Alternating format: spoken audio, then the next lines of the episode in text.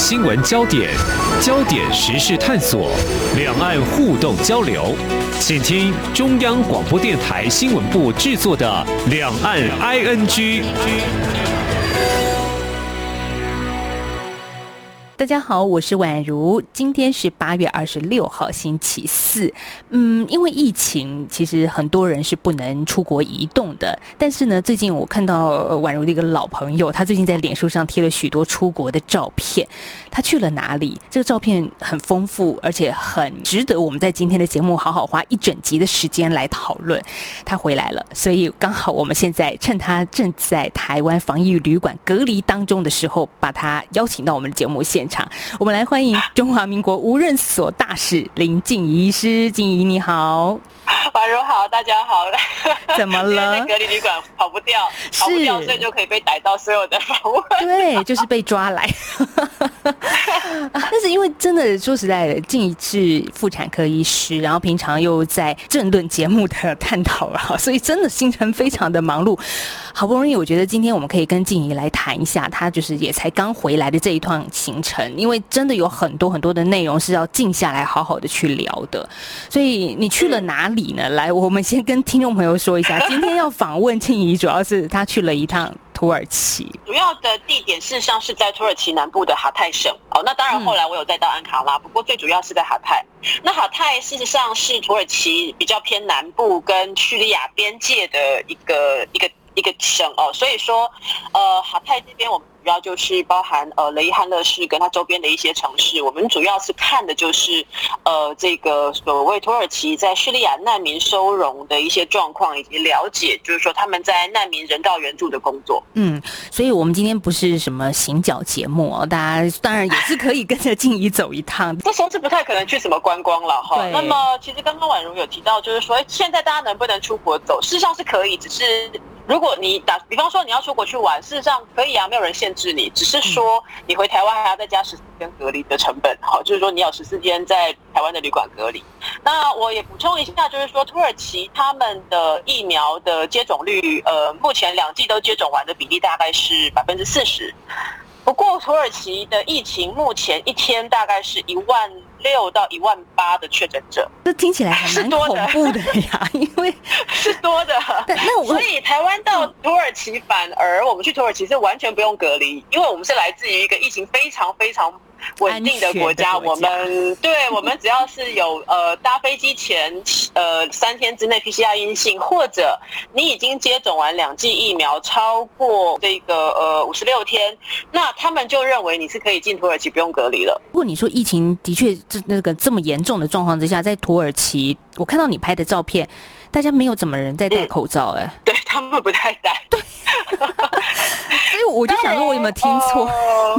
对，其实我们去蛮讶异，就是他们国内整个对于疫情看待的蛮轻松。比方说。呃，有一位国会议员，他就跟我们说：“哦，我们整个国会已经有一半的人都感染过了。”然后你真的傻眼，想说 我们国内政治人物到目前为止大家都没有确诊。对，那你这次去是当然有很重要的国家使命，因为你担任的是无任所大使哦，所以去土耳其去刚刚你说的那些地方的拜访，然后同时也是有在土耳其跟叙利亚的边境这一边当中有一个，如我自己以前我们也在节目上访问过的，叫做雷伊汉乐台湾中心在这边盖了一个建筑，盖了一个中心，来帮助叙利亚的难民，还有土耳其的一些弱势民众。当然，这个土耳其我们的外馆也做了非常多的一个当中协调的角色。但我那时候访问都只是一个幻想，就一直觉得好想到那个地方，结果静怡。对，你去了，而且也看到很多你真的在里面去做了一些捐赠的一些仪式啦，然后还有一些直接跟当地民众接触的一些画面跟场景，来跟我们分享一下好吗？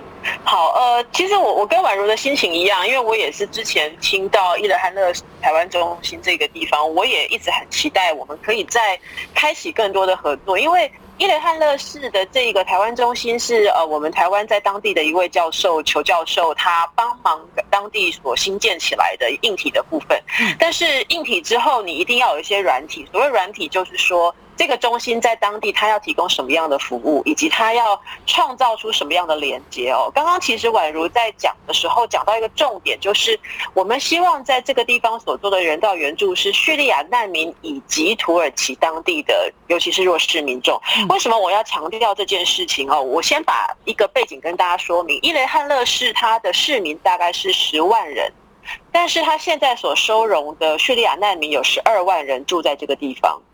所以它一定会造成一个状况，就是你想想看，你住的这个小城镇里面有比你原住的人还多，比你原来住在这边的人还多一多的这个外国人住在这里。好，那所以那一定会对于这个地方造成。一一定程度的压力跟一些冲突。事实上，这一次我们去拜会的时候，土耳其的很多在援助的民间团体，他们也谈到这个事情，就是使这些难民的融入，然后他们的生活所需要的花费、求学啦、生孩子之后的等等的东西。你对于一个国家，你在收治另外一个国家来难民，你一定会遭遇到包含政治上的压力，以及自己国内民众会认为说，为什么我们要养这些人？这个排挤，事实上。不是一个说你一定想要排挤别人，因为其实土耳其人，我这一次去，土耳其人是很好客、很热情的，但是你生活上一定会有摩擦，所以伊雷汉勒是这个中心，呃，当初当然是希望能够。就协助当地的难民，但是现在我们的立场就是说，哎，其实除了难民之外，如何让难民跟当地的民众有融合，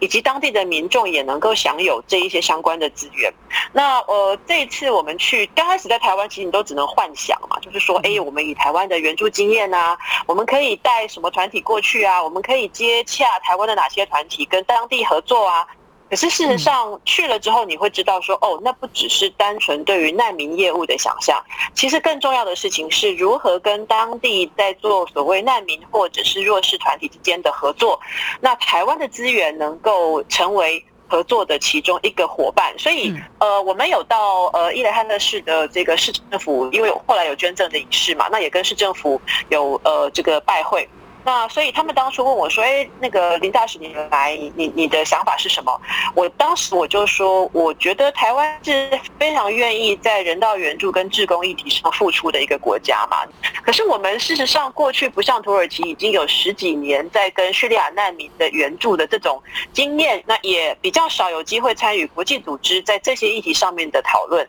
所以，与其说台湾是呃拿着钱包说：‘哎，我要来帮你’。”不如讲说，台湾一方面希望成为这一些国际援助的伙伴，二方面我觉得我们也非常希望能够从土耳其或其他国家长期将近十年以来的人道援助经验里头去了解国际上对于这一些议题应该有的观察跟认知以及体会。我觉得这个是我们在国内呃，大家除了。非常有一份善心之外，事实上也要能够体会或了解跟学习这个过程中的很多现实考量，以及国际援助上应该有的一些默契啦，或者是合作的模式。那我看到你在八月十九号当地时间，刚好呃这一天也是一个世界人道日，然后进行了一个捐赠仪式，当时就捐了台湾的米到难民营去。但是不只是难民营，也我们刚刚也再三强调，也有在地的一些弱势的民众。但是捐米这件事情。就是很有爱心，的确把米捐过去了。但是怎么样去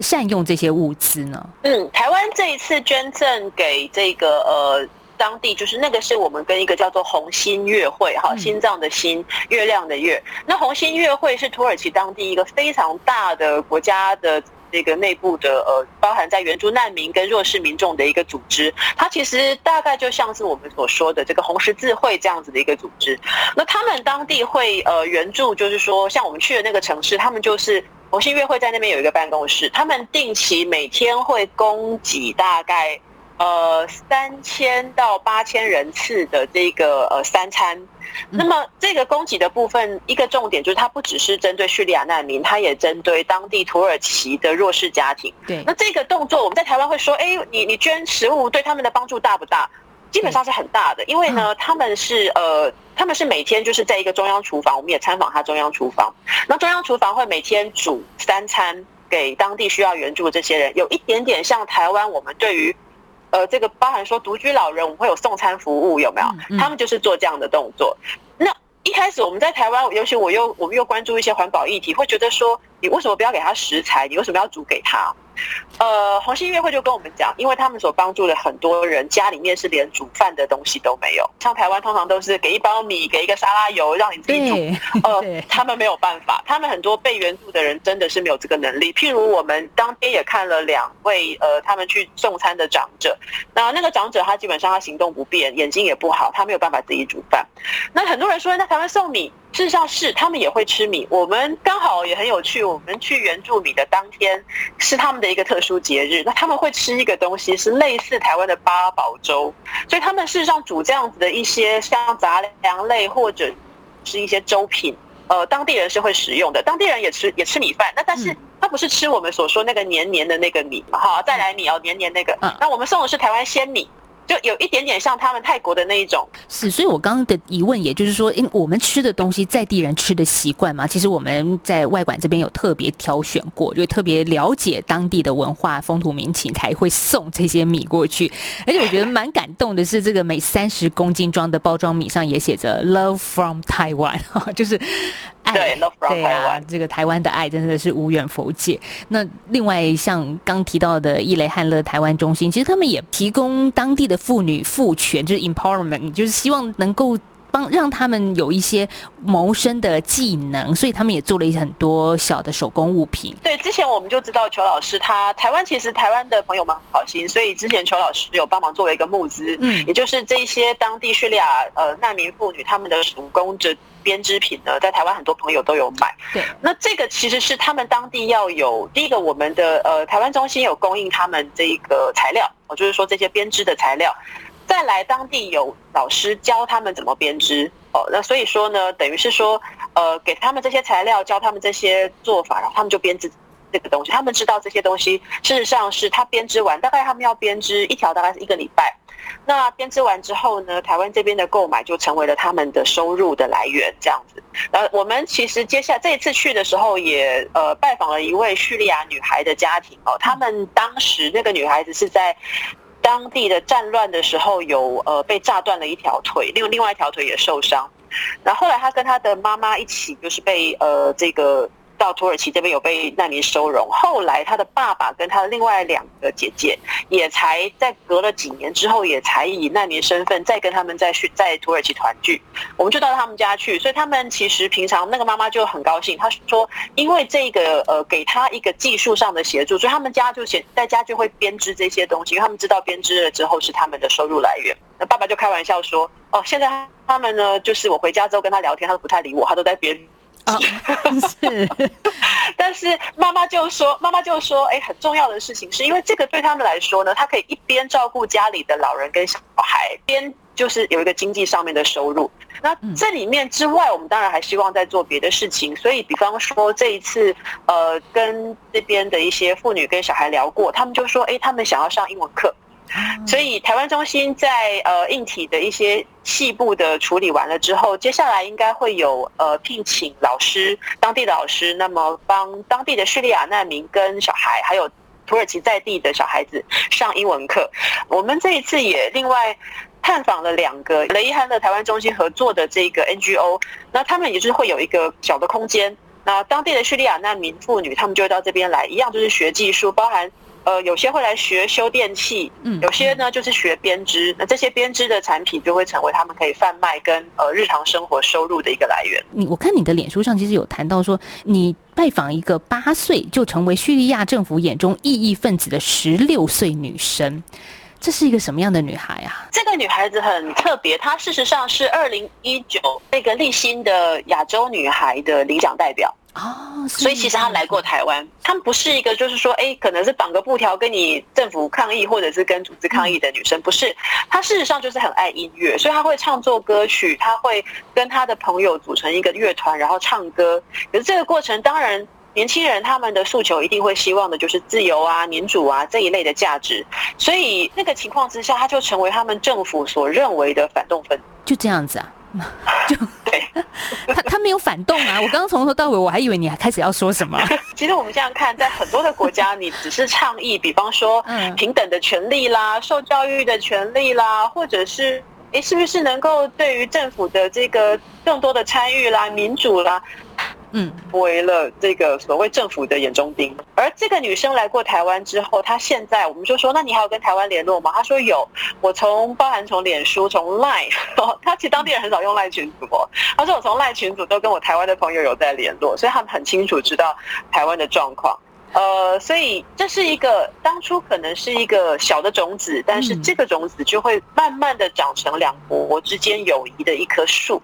呃，所以很感动，也很高兴看到这个女生在一个比较自由的环境之下，可以发展她的潜力跟未来。我们当天还呃也是也到她那边去看她表演，她还弹了钢琴，弹了吉他，还弹了一个当地的土耳其当地的一个乐器给我们听。哦，那么呃，她的妈妈呢手做了土耳其甜点，那个那个盘子，哎，我讲我没有记错，大概有十个以。上的土耳其甜点，然后呢，每聊一阵子就跟我们说把它吃掉，这是我做的，所以我们当天吃了好几个甜点，好甜啊！哦，这这真的是甜在心头啦，是是是，真的，就是土耳其人。事实上，土耳其人真的是，呃，叙利亚人也是哦，他们的文化是很热情，而且很温暖。而且我要再讲一个事情很特别，就是说，事实上，当然我们知道人性是很复杂的，那么。接受援助呢？这个过程中，你想想看，你你你你虽然说是经过逃难，但是当你安身立命在一个地方，你可能不用工作就会有收入，就会有人送饭来给你吃，就会有人照顾你的小孩，就会有人照顾你的医疗。日子久了之后，其实你很难不有贪心的念头，你会觉得那我这样很好啊，我就靠别人就好了。可是叙利亚人，我们在这个过程中，我们听到很多的民间团体，还有我们的大使馆跟我们分享哦，他们说。其实叙利亚人很很多的个性是很嗯谦虚，而且他们是很知足的。就是当他们发现有别人比我更需要的时候，他会把他的东西送出来。是我完全可以想象到那个画面，好美哦，就就很像我们之前就是去年环状况还可以在疫情状况之下，我们也有送一些需要国家口罩，所谓口罩外交。但是今年台湾比较危急了，那接下来好多好多的爱又涌入了台湾，就是不断的来来回回，来来回回。所以台湾跟国际上，台湾的人道援助这个角色，我觉得。我们向来都不是认为说哦，我就我送你什么，或我照顾你什么，我要博得美，或者是我要你们回馈我什么？因为你想想看，叙利亚难民他这辈子他可能不可能 真的就就就因此怎么了哈？但是，嗯，我相信台湾事实上都是愿意做这样的事情，包含我们在呃台湾中心，就是所谓的雷汉乐事，或者是我们的代表处。我必须说。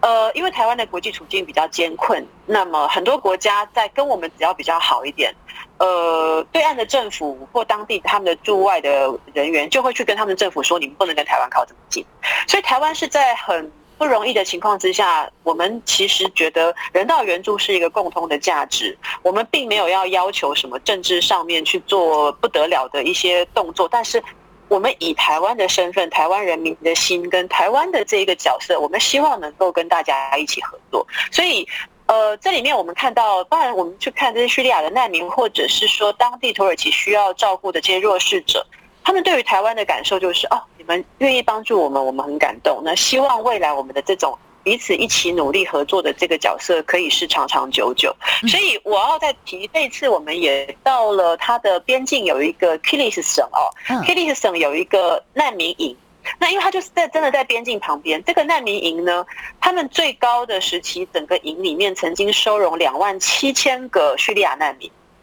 那现在对于难民的议题，会觉得你不能把他们一直放在收容所。因为收容所里面虽然啦，我们去看它环境不错，它每一户它都有一个类似台湾地震后的组合屋的那样子一个还蛮蛮呃有蛮友善的一个设施，也有里面也有马桶，也有这个呃这个呃就是说每个户每户有马桶有自来水。那在难民营里面也有学校，它从呃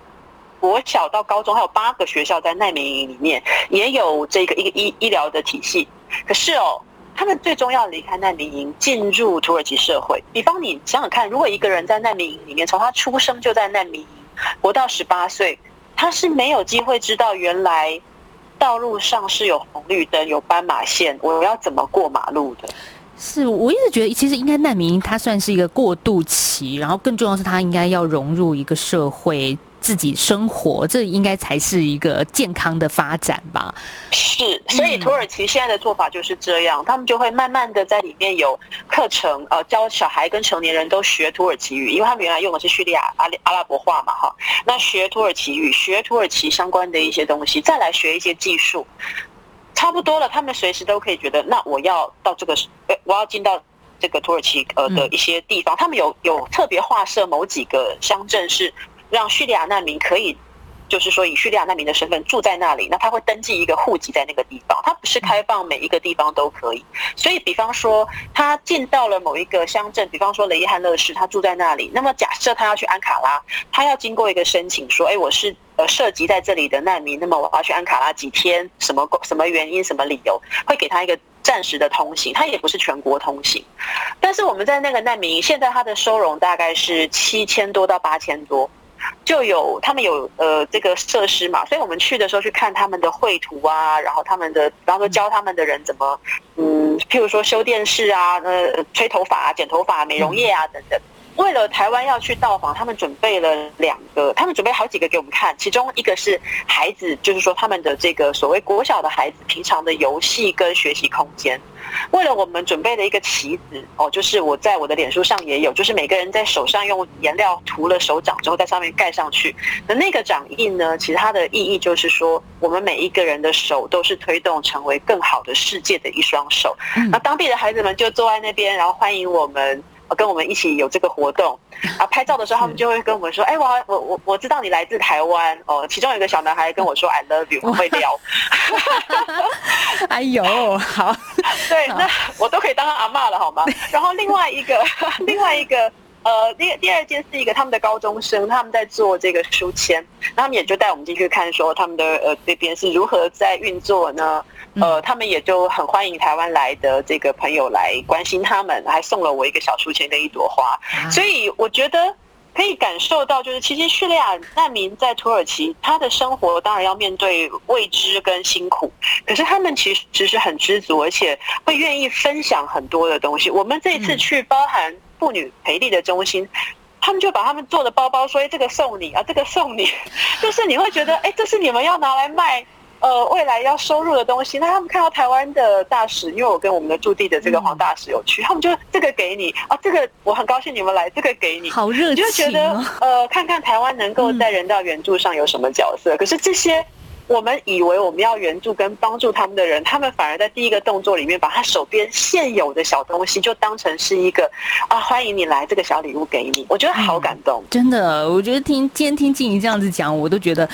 一种。爱不断的在流动的感觉，是一股暖流的在在两国之间。但我也必须说，其实就土耳其跟中国的关系其实也蛮不错的，好，就是说是很好，对对对，就是以你这样子大使的身份去，难道没有紧张，或者是在土耳其对他们的官方，因为你也做了官方的拜会嘛，所以一切都还好吗？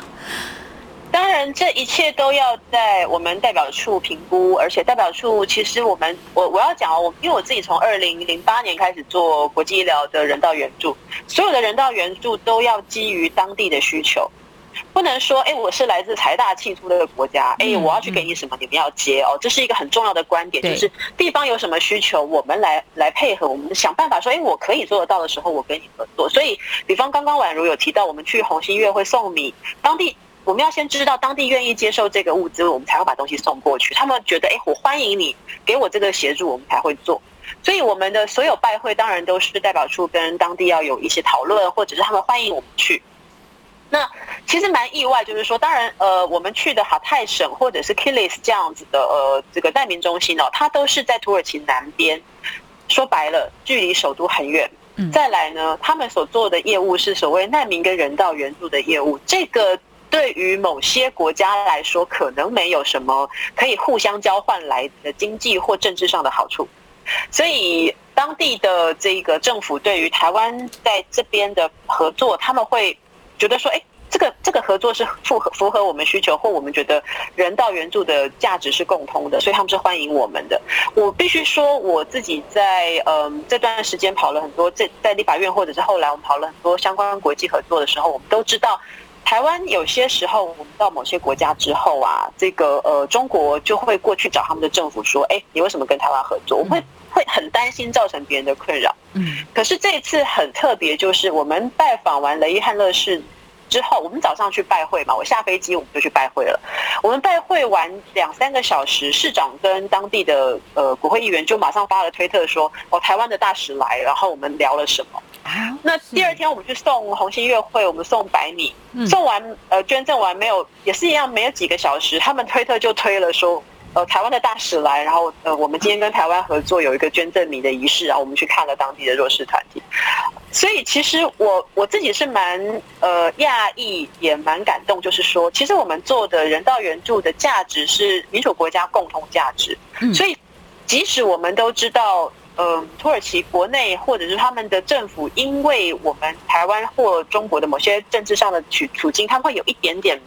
害怕，或者是有一点点就是说某些计。忌讳，现在连我自己，我自己发推或发文，我都有一点点觉得说，希望不要造成当地困扰。可是我我们这样拜会下来啊，几乎每一个团体，我们拜会完了之后的两三个小时，我们就在推特上看到照片跟发文，所以我们很高兴今天台湾的呃两位大使来我们这边拜会，然后我们希望未来跟台湾有更多的合作。嗯，所以像这样子的国际人道援助，应该是一个共通的语言。就是如果这个时候我们真的也看到中国在那边做一点阻挠的话，就觉得有点不近人情了。就是其实我们是真的想。贡献一些台湾在国际社会的力量啊！对，没有错。我们是，我们希望，我们台湾有责任。我我一直觉得台湾是有责任成为全球在这些重要的议题、人道援助、人道关怀议题里面的伙伴。嗯，呃，我们不，我们不可能是主要的这个这个协作者，因为包含国际关系，或者是我们自己的这个国内的状况。呃，国内像前一段时间有很多人关注一呃阿富汗，觉得说，哎，是不是阿富汗的难民台湾可以帮忙？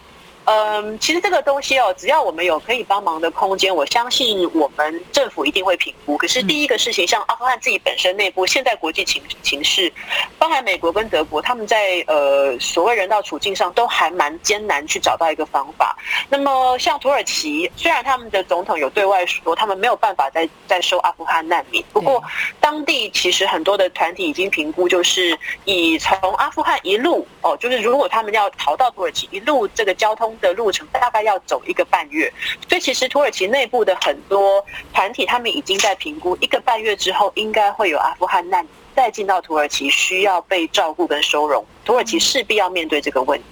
而台湾在这个角色里面，你想想看，我刚刚说，即使是语言跟宗教很类似的土耳其跟嗯这个叙利亚，它都要经过好长一段时间的磨合，然后这个语言等等的训练跟呃这个回到社会的一个动作。台湾这么遥远，而且在语言上面跟宗教上面都非常差异的国家，我们大概你要说实质的把难民搬到台湾来，我我必须承认这是一个非常。不见得对他们有帮助的做法，因为他最后要回到社会。但是台湾在这里面是有一些可能性，是假设我们试出我们的想法，说人道援助，我们希望成为可以帮一只手的这一个分子。好，就我们有不论是经济上啦，或者是教育上啦，或者是什么地方的需求上，我们可以帮忙。那我相信未来在这一些呃，不论是土耳其内部的团体，或者是地方政府，他们如果觉的。有这个可能性可以跟台湾合作，我觉得台湾在这中间不会没有角色。对，台湾也不吝啬。像我最近就听到有朋友说，那我就捐钱给阿富汗的难民这些朋友。可是大家要先冷静想一下，我们的钱能够真的真的捐 到他的手上吗？啊，这个真的是个大问题了。对，这些捐赠或这些这些做法，这也是为什么，比方。我我这一次去我们的代表处都是跟当地是第一个，它有规模，就是说它的账啦，它的国际合作的这一些做法都是已经受到肯定的这些团体。第二个，在顾虑这些国家他们接受其他国家帮助的时候的自。也就是说，土耳其是一个大国家，它在经济上有很强的经济实力，它也是一个很很强的民主国家。所以今天他所谓的需要帮助，事实上是他要认为我这里需要帮忙，我我愿意跟你合作，而不能我们就很粗暴的觉得说，哎，我我觉得你需要我帮帮忙，我把东西给你。这个是台湾大家在想要帮忙的一片热心之下。我我会请大家稍安勿躁，我们会想尽量的再找更多可以合作的呃模式更好，或接下来可能的阿富汗难民也好，台湾在这个角色，我们在国际的人道援助，我相信我们不会缺席，但是我们要很小心的拿捏，我们如何帮忙到真的该帮忙到的人，嗯，也不会浪费大家的爱心，好，真的很重要。好，我们在今天节目访问到是中华民国无任所大使林静怡医师，谢谢静怡今天跟我们的连线，带着所有的听众朋友到了一个我们可能比较不会去到的地方——叙利亚跟土耳其的边界，还有那里的难民营，嗯，真的很精彩、很丰富。也希望台湾的力量可以继续在那边扎根下去。谢谢静怡，谢谢，谢谢婉如，谢谢大家，谢谢。